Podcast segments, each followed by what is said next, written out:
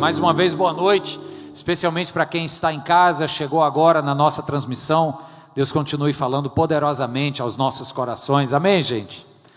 Nós estamos falando sobre o que? Essas semanas, a passada, hoje e a próxima, nós escolhemos um tema para começar o nosso ano, falando sobre felicidade. Parece parece um tema comum, porque afinal de contas muito se fala, muito já se falou, e será uma eterna busca, né? a busca pela felicidade. Inclusive, me perguntaram, pastor, por que, que a gente não fala sobre perseverança, resiliência, capacidade de aguentar a barra, o tranco, o sofrimento? Tudo isso seria importante. Mas a motivação da gente refletir nesses três domingos, passado, hoje e o próximo, sobre felicidade, é porque eu acredito, queridos, que nós temos sido levados a uma compreensão muito pequena do que é felicidade. Muito reduzida, eu não diria nem errada, mas reduzida, pequena, menor, conceitualmente falando. E do ponto de vista da tradição judaico-cristã, Jesus Cristo era judeu, então a nossa tradição, ela não é apenas cristã, ela é judaico-cristã. A partir dessa compreensão, a gente vai ver que felicidade é muito mais do que apenas o somatório de momentos agradáveis, ah, o momento em que você ganha algo que esperava, o momento em que a promoção do trabalho sai, o momento em que um emprego novo chega. Todos esses são motivos legitimamente felizes, mas felicidade não é só isso. E é sobre esse tema que nós estamos conversando e vamos continuar conversando hoje. Bem, tem um teólogo e médico alemão do século XIX, chamado Albert Schweitzer, e ele diz o seguinte: felicidade nada mais é do que boa saúde e má memória. Quanto menos você lembrar das mazelas do passado e mais saúde boa tiver, tendência é que você seja mais feliz. Né? O Mário Sérgio Cortella, que é um educador e filósofo brasileiro, ele faz uma pergunta para essa citação do Schweitzer. Ele pergunta: será Será que é mesmo? Será que o somatório dos eventos passados, né, que o Schweitzer diz, tem que ter uma má memória, ou pelo menos uma memória seletiva para deixar para trás aquilo que não presta? Mas do ponto de vista do que Jesus Cristo faz conosco, Ele não apaga o nosso passado, Ele redime o nosso passado. Então eu posso me lembrar dele, mas sem me deixar doer, sem me deixar ferir. Amém, queridos?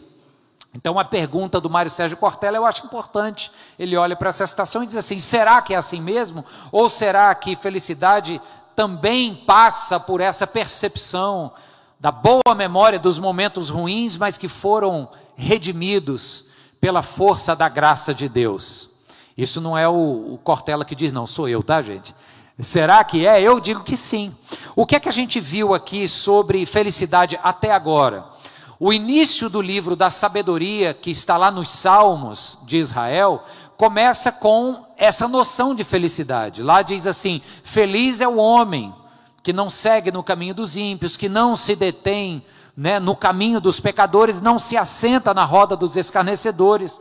Ao contrário, o seu prazer está na lei do Senhor e nessa lei ele medita de dia e de noite.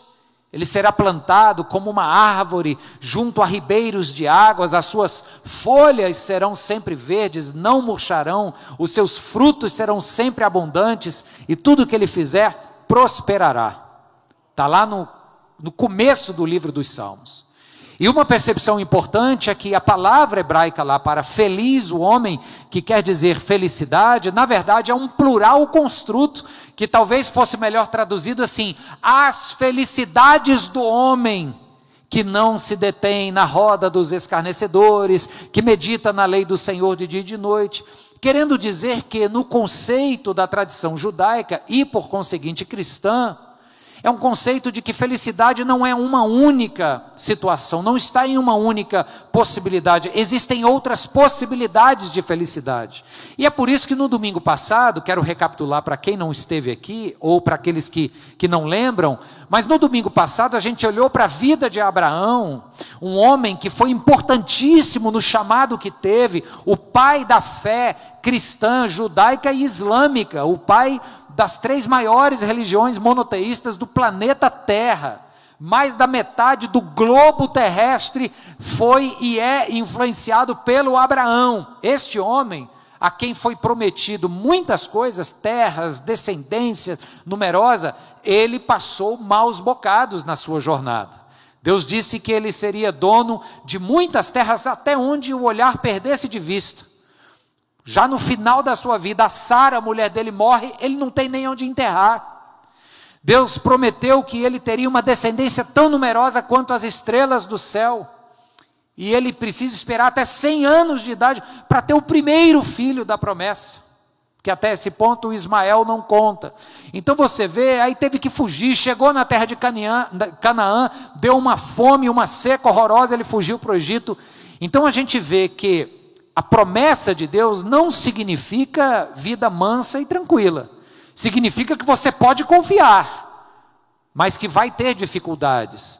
E aí o texto de Gênesis nos fala, eu estou lembrando aqui vocês, que o Abraão chega no dia da sua morte, e o autor de Gênesis diz que morreu Abraão com idade avançada e vida plena e satisfeita. Aí a gente foi impactado com aquela pergunta: como um homem que teve tanto perrengue, sobre ele é dito que teve uma vida plena? É porque esse é um dos muitos, uma das muitas possibilidades da felicidade na tradição judaico-cristã. Existe uma felicidade no sofrimento, nas tribulações, uma felicidade que se encontra no lugar de contentamento de saber aproveitar a presença de Deus na nossa vida, como o apóstolo Paulo disse aos Filipenses, no muito ou no pouco. Por incrível que pareça, há uma felicidade no sofrimento. E esse tipo de felicidade, diga-se passagem, vai na contramão do que, por exemplo, o Dalai Lama afirma ser felicidade, o propósito último da humanidade, buscar essa felicidade. O budismo busca essa felicidade a partir da negação do sofrimento. Talvez essa frase do Albert Schweitzer faça mais sentido no budismo, né? Eu tenho uma péssima memória, então eu, eu suprimo as lembranças ruins, e conforme eu tiver boa saúde para ir mais adiante, então a possibilidade de ser feliz é maior. Então faz mais sentido, né, gente?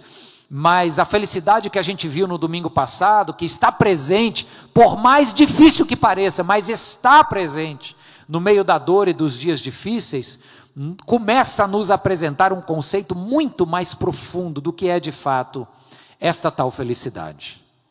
E hoje eu quero falar sobre uma segunda estação da felicidade. A gente vai até a terceira, apenas. Hoje é a segunda.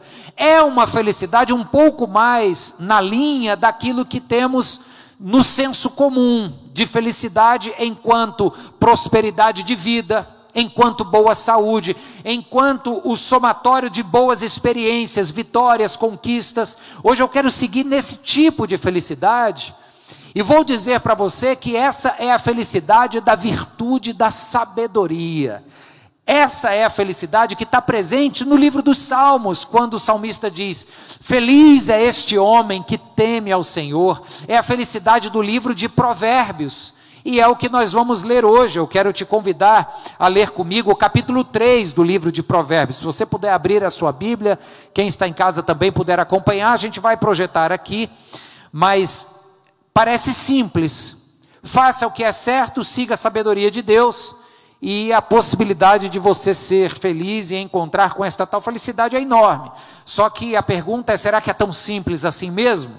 Vamos ler em Provérbios capítulo 13, a partir do verso 13. Como a gente já está sentado há um tempo, vamos ler de pé agora? Quero convidar você a se colocar de pé para a leitura da palavra de Deus. Provérbios 3, a partir do verso 13. Preste atenção. Na felicidade advinda da sabedoria. Diz assim: Como é feliz o homem que acha a sabedoria o homem que obtém entendimento, pois a sabedoria é mais proveitosa do que a prata e rende mais do que o ouro. É mais preciosa do que rubis. Nada do que você possa desejar se compara a ela. Na mão direita, a sabedoria garante a você vida longa. Na mão esquerda, riquezas e honra. Os caminhos da sabedoria são caminhos agradáveis, e todas as suas veredas são paz. A sabedoria é árvore que dá vida a quem a abraça. Quem a ela se apega será abençoado. Eu vou parar aqui, mas eu quero repetir o verso 18. Vamos ler mais uma vez juntos? A sabedoria é o que, queridos? É a árvore que dá vida a quem a abraça. Santo Deus, nossa oração agora é por entendimento, é para que o Senhor abra os nossos ouvidos e abra os nossos corações, para que essa tua palavra hoje, meu Deus, seja como a semente daquele que saiu a semear e lançou essa semente em um bom solo. Essa semente encontra o solo apropriado, o nosso coração ela germina, ela cresce, ela brota, frutifica. É isso que nós queremos, Deus, que a tua palavra encontre lugar bom no nosso coração e que essa palavra frutifique nas nossas vidas e a partir das nossas vidas para a tua glória, em nome de Jesus. Amém. Amém. Pode se sentar. A gente repetiu o verso 18, porque o verso 18 apresenta uma imagem super importante para esse assunto do homem que busca essa virtude da sabedoria e que, consequentemente, encontra a felicidade. A segunda estação, se não ficou claro ainda para você, vou torná-lo mais simples possível. A segunda estação da felicidade é a estação da sabedoria. A primeira foi do sofrimento, agora, hoje, é a da sabedoria. Busque essa estação e você vai encontrar a felicidade ali. E existe essa imagem que os autores bíblicos, especialmente dos livros de sabedorias, Salmos, Provérbios, eles, eles colocam essa imagem, a imagem de uma árvore. O verso 18 do texto aqui que acabamos de ler diz que a sabedoria é como essa árvore. O que, que a árvore significa para a gente? Nós não estamos falando de um broto, nós estamos falando de uma plantinha nascente. O que nós estamos falando é de uma árvore. A árvore pressupõe o que? Tronco, raiz, firmeza, né? nutrição do solo, firmeza, galhos, folhagem, eventualmente frutos. Essa é a imagem da árvore, está claro, gente? Essa é a imagem que, que Davi, o salmista Davi, nos apresenta no Salmo 1. Quando ele diz que esse homem que é bem-aventurado, que não que não segue o conselho dos ímpios, não se detém no caminho dos pecadores, não se assenta na roda dos escarnecedores, mas este homem, ao invés que encontra o seu prazer na lei do Senhor, e nessa lei medita de dia e de noite, o verso 3 do Salmo 1, eu vou ler aqui para vocês. Diz que ele é como árvore plantada à beira de águas correntes, dá fruto no tempo certo, e as suas folhas não murcham. Aqui o autor bíblico está nos mostrando a felicidade que tem a ver com uma vida que encontrou raízes sólidas. Raízes nessa sabedoria de Deus que me faz estar seguro no meio dos vendavais. Quando bate um furacão, as plantas que não têm raízes profundas são arrancadas. Ou as plantas cujas raízes secaram. Hoje de manhã, de madrugadinha, bateu um vento forte, caiu dois troncos de galho enorme aqui dentro do, do nosso terreno. Por quê? Porque estava ressecado, porque a raiz já não estava mais garantindo aquela firmeza. E aqui o texto bíblico está dizendo que esse homem que busca essa sabedoria, que se debruça na lei do Senhor, ou seja, que vive por ela de dia e de noite, ele é como uma árvore plantada. E porque é plantada é firme, é estável, mas ela é plantada junto a ribeiros de águas, ou seja, tem nutriente, tem seiva boa, é bem hidratada, ou seja, vai dar certo, vai, vai encontrar felicidade. Tá claro, gente? Olha que interessante agora um contraponto a isso. Quando a gente quer fazer uma distinção entre religioso e profano, a gente fala das coisas que são de Deus e das coisas que são do mundo, não é verdade? As coisas do mundo a gente chama de secular, Veja só, eu gosto de chamar muita atenção para isso. Essa é uma distinção apenas didática. Porque, do ponto de vista teológico, se você pensar, Deus criou todas as coisas. Então, não existe aquilo que é de Deus e aquilo que não é de Deus. Tudo é de Deus. Não existe o que é espiritual e o que não é espiritual. Tudo é espiritual porque tudo vem das mãos do Senhor. Então você não está aqui no momento religioso e segunda-feira vai para o momento profano. Não. A segunda-feira do teu trabalho precisa ir contigo esta mesma santidade que você está levando daqui lá para dentro. Está claro, gente? Então, fecha parênteses, foi apenas uma explicação. Mas didaticamente nós fazemos essa distinção. O termo secular vem de seculum, que é século mesmo, que tem a ver com, com esse tempo que a gente vive, com o nosso mundo. Então você diz, ah, aquela música é secular, essa música aqui é cristã. Repito, é uma distinção apenas didática. Agora, olha que interessante. No hebraico, a palavra secular vem da raiz hol, que também é traduzida por areia. Areia ou pó é aquilo que o vento bate e leva, ou seja, não tem permanência, não tem sustentação, não tem corpo, é algo que no primeiro vento se dispersa. Por isso que diz no Salmo 1 ainda, sabe no verso 3, quando diz que o homem bem-aventurado ele é como uma árvore plantada? No verso 4 diz assim: não é o caso dos ímpios, eles são como palha que o vento leva. Perceba só então o contraste, o contraponto. É essa sabedoria de Deus que promove na vida daqueles que buscam essa sabedoria, promove firmeza, promove solidez, promove estabilidade. E nós estamos certos já, queridos, que o mundo que a gente vive, como já diz aí no popular, a vida não é para amadores e o mundo não é de brincadeira. Às vezes é pedreira de verdade viver aqui, cada um nos seus dramas, cada um nos seus desafios, é ou não é, gente?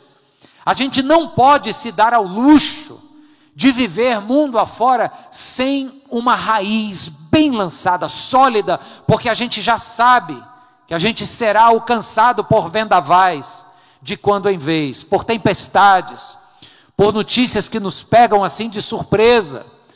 Essa é a realidade da vida. Então, uma pergunta que vale a pena a gente fazer nesse momento é: de onde vem então essa, essa raiz? De onde vem essa sabedoria que é comparada com essa raiz lançada que nos traz esta tal felicidade? O ponto aqui é a felicidade da virtude, da felicidade da sabedoria. De onde vem isso? De onde vem essa sabedoria? E a resposta é a mais simples e óbvia possível: vem da palavra de Deus. Porque, queridos, o tempo passa, os impérios grandes, dominadores, caem. O império egípcio foi uma coisa espetacular. 32 dinastias ao longo de dois milênios de história. Gente, é quatro vezes a idade do nosso país. Hoje em dia, o Egito é um lugar que mistura história com miséria e com trânsito caótico. O Império Romano, o Império Turco Otomano, o império que, que durou mais tempo na história, no final da Primeira Guerra Mundial acabou. Então, na nossa história, na nossa vida, no, nos anais da história da humanidade, os grandes impérios vão e vêm, as grandes obras literárias encantam e são esquecidas, a única que permanece é a palavra de Deus, são as verdades eternas do Evangelho. Dali a gente tira a verdadeira sabedoria, dali essa sabedoria lança raízes profundas na vida do sujeito, da sujeita, que vai encontrar esta felicidade, porque os ventos batem e ele ou ela permanecem para sempre, como os montes de Sião que não se abalam. Amém, irmãos? Olha o que é que diz aqui, alguns trechos da sabedoria de Israel. Eu peguei só no livro dos Salmos, esta evidência de que a palavra do Senhor, ou os estatutos, os mandamentos, as ordenanças, tudo isso são formas de se dirigirem à palavra de Deus.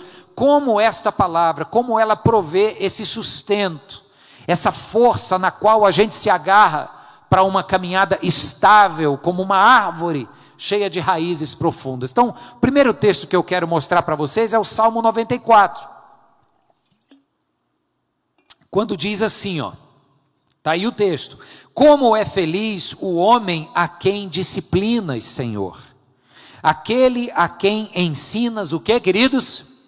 A tua lei ou a tua palavra. Veja que a palavra feliz está lá no início, ó.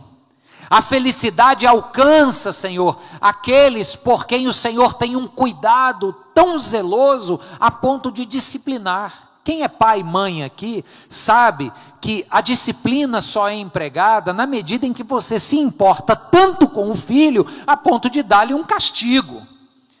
Quem não se importa, ah, deixa do jeito que está. Dá, na verdade, não uma demonstração de ser um pai bacana, gente boa, mas uma demonstração de descaso. Então, aqueles a quem o Senhor disciplina são felizes por quê? Porque estão sendo mostrados como alvos do amor e do cuidado paterno de Deus. Tá claro, gente? Então ele diz: essa felicidade está também naqueles a quem tu ensinas a tua palavra. E essa é uma compreensão do judeu, ele lê e é Deus quem vai dando a capacidade dele reter e absorver aquele conhecimento. É o que o Salmo 94 diz.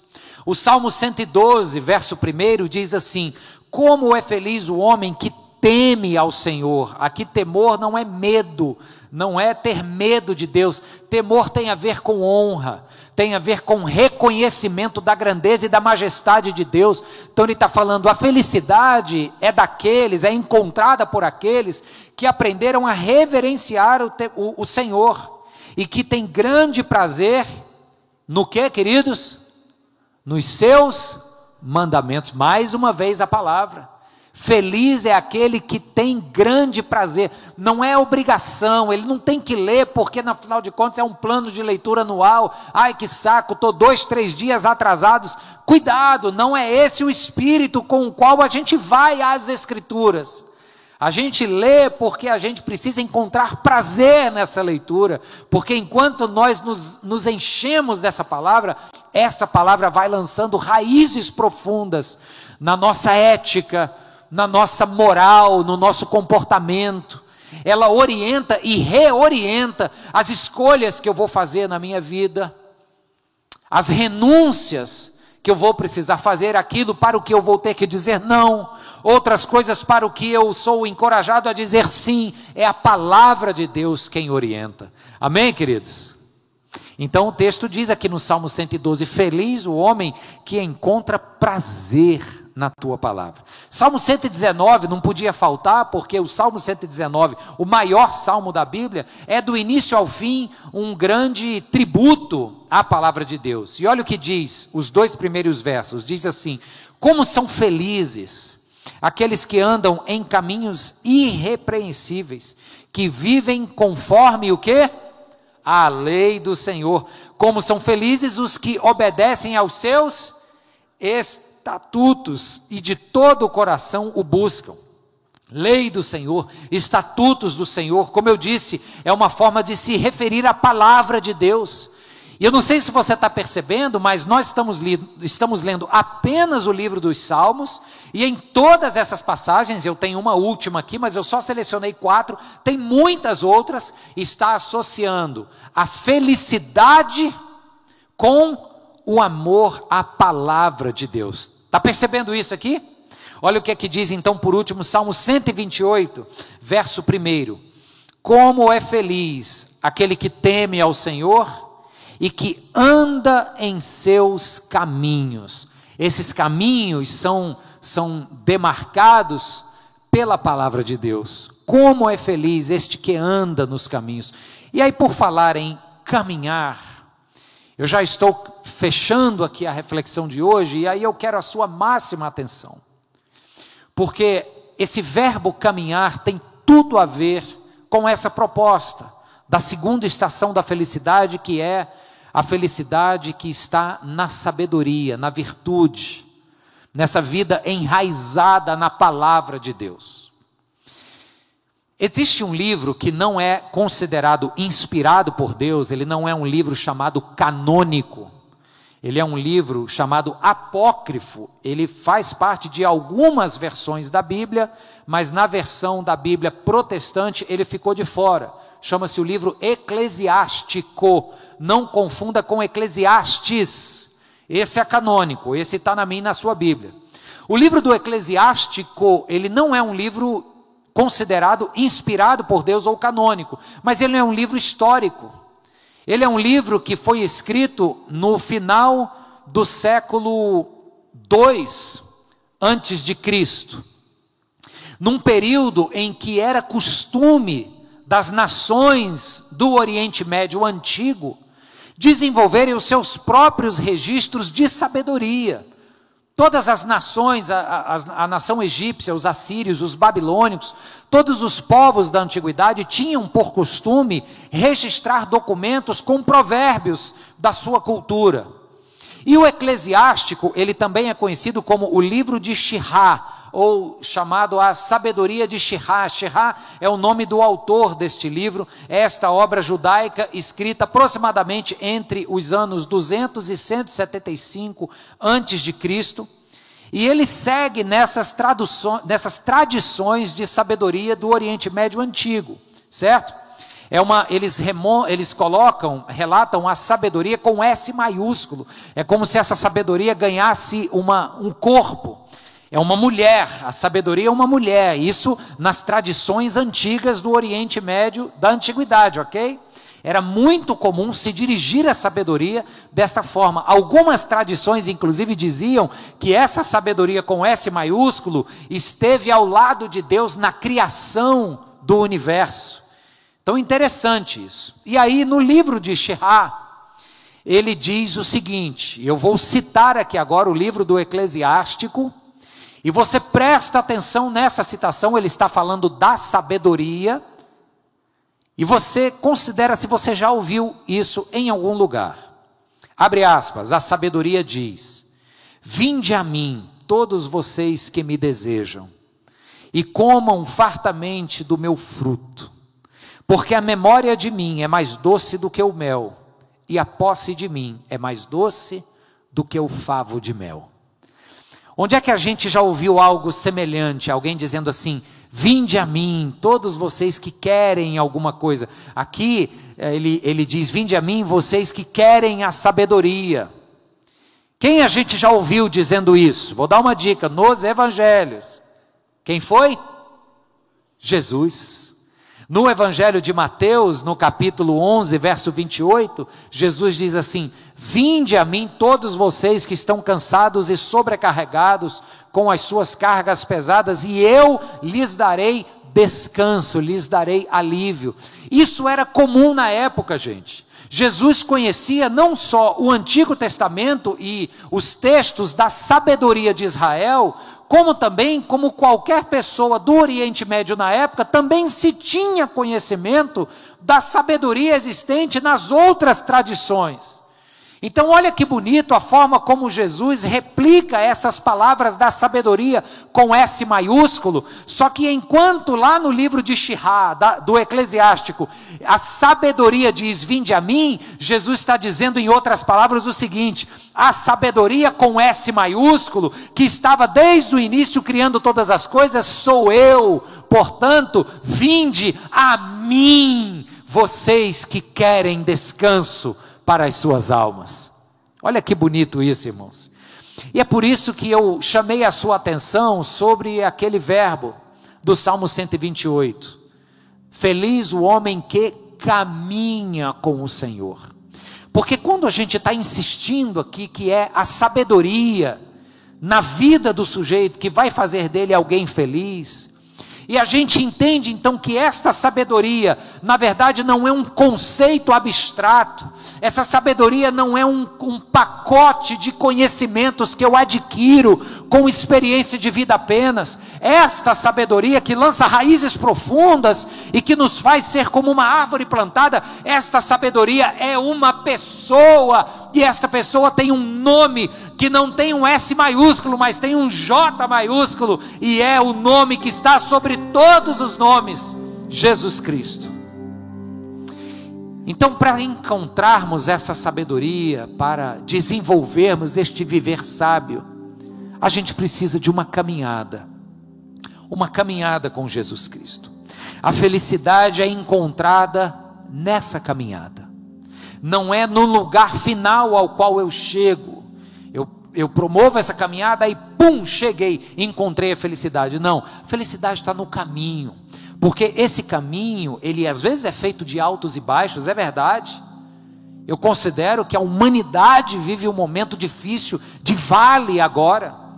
Mas esse é um caminho onde a gente não larga a mão da sabedoria encarnada Jesus Cristo. E seja no vale ou no alto dos montes, seja no, no baixo ou no alto, a gente vai segurando na mão desta sabedoria que tem nome que se chama Jesus Cristo. A gente pode tropeçar aqui e acolá, porque caminho não é feito apenas de corrida retilínea. Um caminho ele tem uma direção, mas é um passo após o outro. E às vezes se dá um passo errado, às vezes tentando se dar um passo, na verdade se tropeça. Caminho é assim, queridos. Caminho é a metáfora para mim e para a sua vida. Nós somos caminhantes. Tá claro, irmãos? Nós estamos em percurso. E o que essa segunda estação da felicidade nos ensina é que ao longo desse caminho, nós não podemos soltar a mão da sabedoria.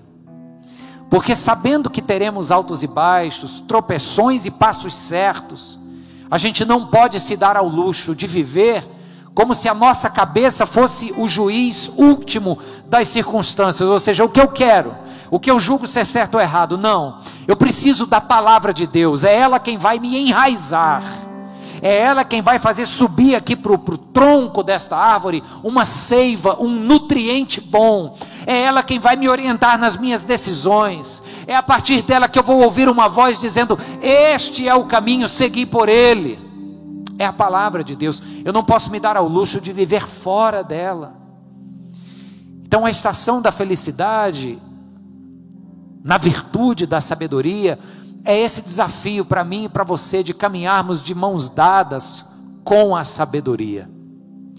Nos momentos de tropeção, agarrar na graça de Deus, mas continuar seguindo no caminho. Amém, irmãos? Que o Senhor então nos faça chegar nessa estação da felicidade. Domingo passado foi a estação do sofrimento. Existe uma felicidade ali naquele vale, naquela dor. Existe uma felicidade a ser encontrada na virtude do contentamento. Sei viver no muito ou no pouco, porque tudo posso naquele que me fortalece. Há uma felicidade no meio da dor, sim. Mas hoje a felicidade está na estação da virtude, no encontro com a sabedoria, na mão dada a Jesus Cristo a verdadeira sabedoria encarnada. Que Ele nos faça feliz, que Ele nos faça constantes na nossa caminhada. Se cair, pede perdão, levanta, a graça de Deus o restaura, mas não abra mão do caminho, em nome de Jesus. Amém e amém. Deus abençoe a sua vida, para a glória de Jesus Cristo. Amém.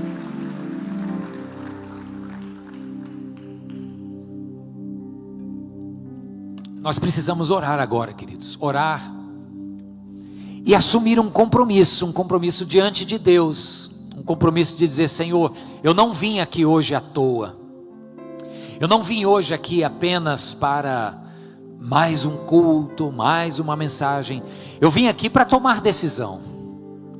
Eu sempre gosto de dizer isso: o que importa aqui não é o que você ouve, o que você está ouvindo aqui pode ser que você não se lembre depois que passar daquela porta.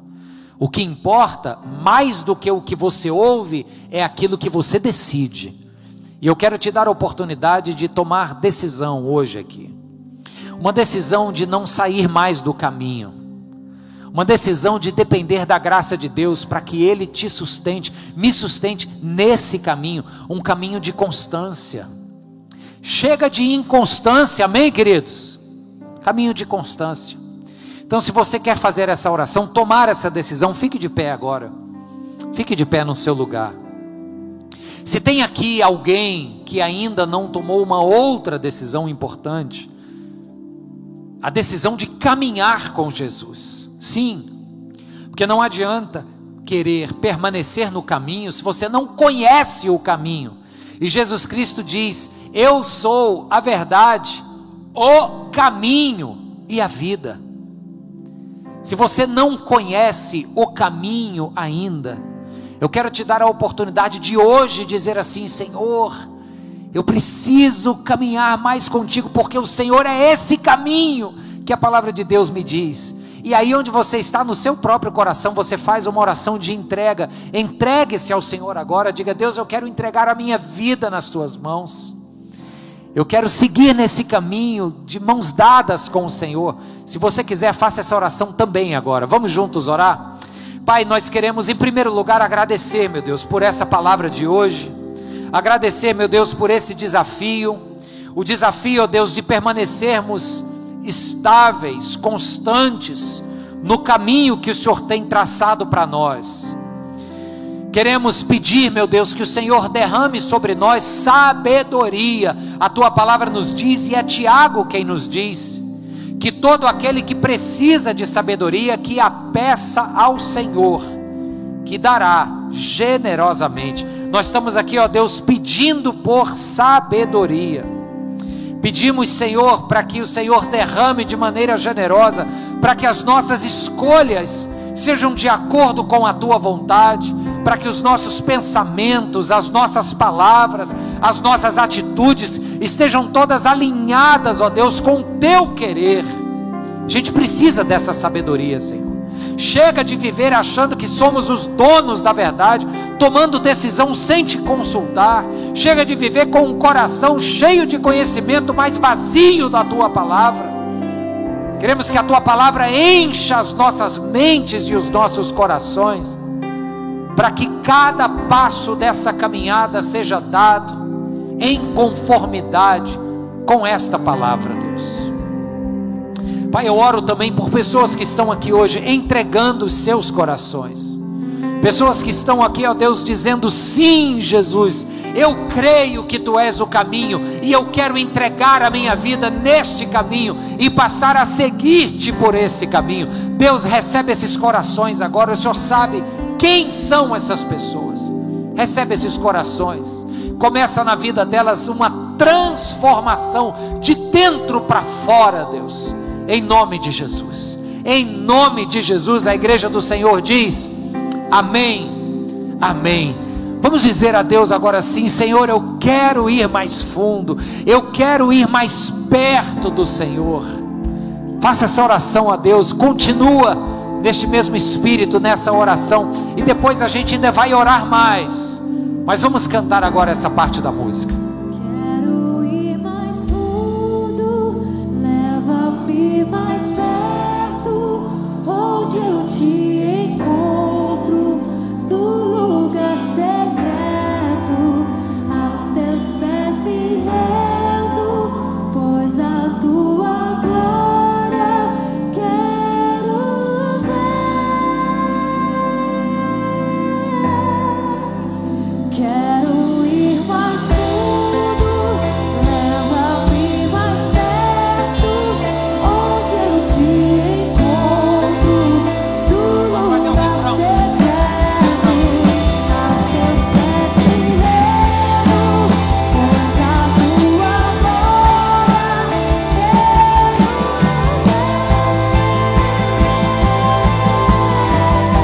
Deus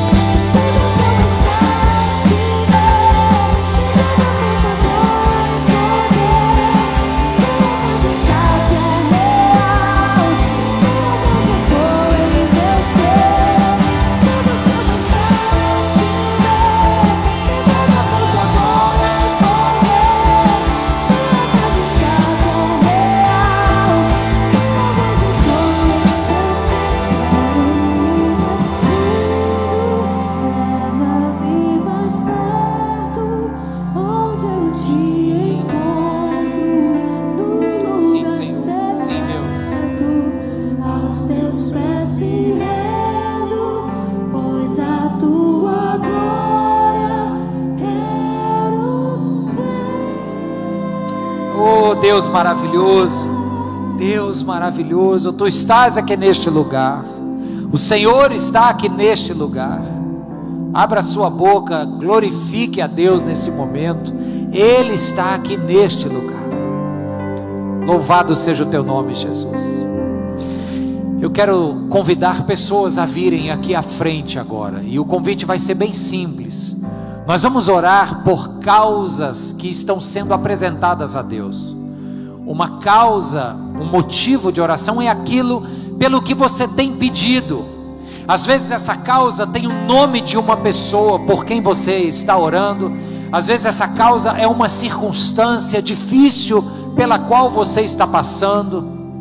Às vezes a causa é uma enfermidade, é um pedido de cura e restauração.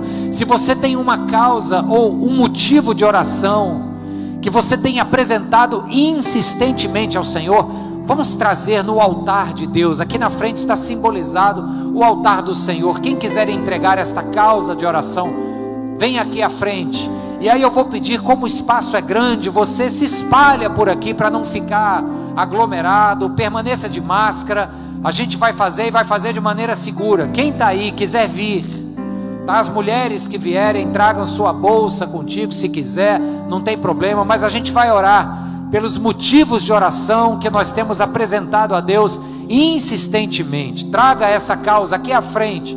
Pode entrar quem está vindo no meio, pode vir mais aqui para dentro. Nós vamos juntos orar aqui. Pode vir, eu vou dar tempo para você chegar. Pode chegar, não tenha receio, não tenha vergonha do que vão pensar. É você trazendo no altar do Senhor, Deus, estou trazendo aqui à frente aquilo que tem tirado a minha paz. Aleluia, Deus. Senhor está neste lugar, Deus está aqui. O Espírito Santo move com liberdade no nosso meio. Aleluia, Deus. Se você está em casa e quer participar conosco, de repente comenta no chat do YouTube, bota: Estou apresentando a minha causa diante de Deus. E ora conosco, fique em pé no seu lugar. Vamos orar juntos. Senhor, tu estás vendo, Deus. Cada pessoa que está aqui à frente, o Senhor está vendo. Cada uma delas. Tu és o Deus que ouve o clamor do teu povo. O Senhor é o Deus que falou a Moisés, que ouviu o clamor do teu povo Tu és um Deus que continua de ouvidos atentos à oração que se faz neste lugar. Deus, nós estamos aqui à frente, Deus, te apresentando pessoas por quem oramos, a quem pedimos a salvação delas.